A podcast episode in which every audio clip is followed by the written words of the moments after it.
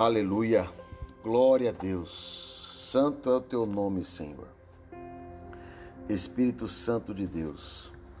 Se conosco, Pai, nesta manhã, mais um dia, Pai, na tua presença. Toda honra e glória será a ti. Graça e paz, queridos e amados, homens de honra.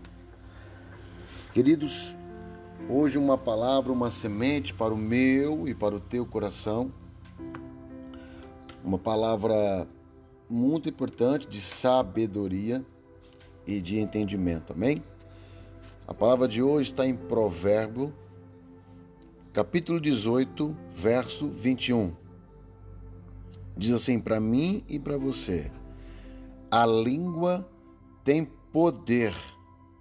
A língua tem poder sobre a vida e sobre a morte. Os que gostam de usá-la comerão do seu fruto.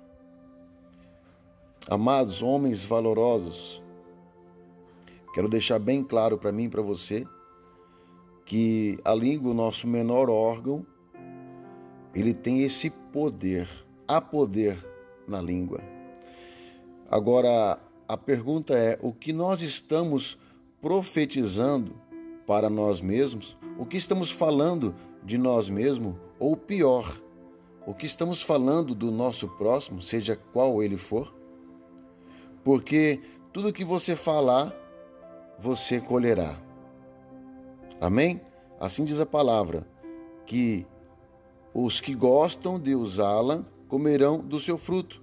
Querido, às vezes, eu sempre digo isso a, aos meus discípulos e para mim mesmo eu, eu tomo como experiência. Às vezes vale mais a pena ter paz do que ter razão.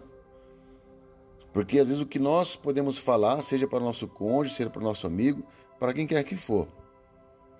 Nós, a língua ela é uma ferramenta que pode ofender, pode ferir e pode machucar um outro ser. Amém? Então que nós possamos ter cuidado. Se, se for para não edificar a vida da outra pessoa ou a si mesmo, preferível que ficamos em silêncio. Amém? Fica essa palavra para mim, para você. Medite nessa manhã. Me diz sobre tudo que você já falou no decorrer do, da sua vida, para quem você falou, que daqui em diante nós possamos profetizar que nós falaremos somente coisas edificantes, coisas que o Senhor se agrada. Amém? Um beijo no coração de vocês. Deus abençoe.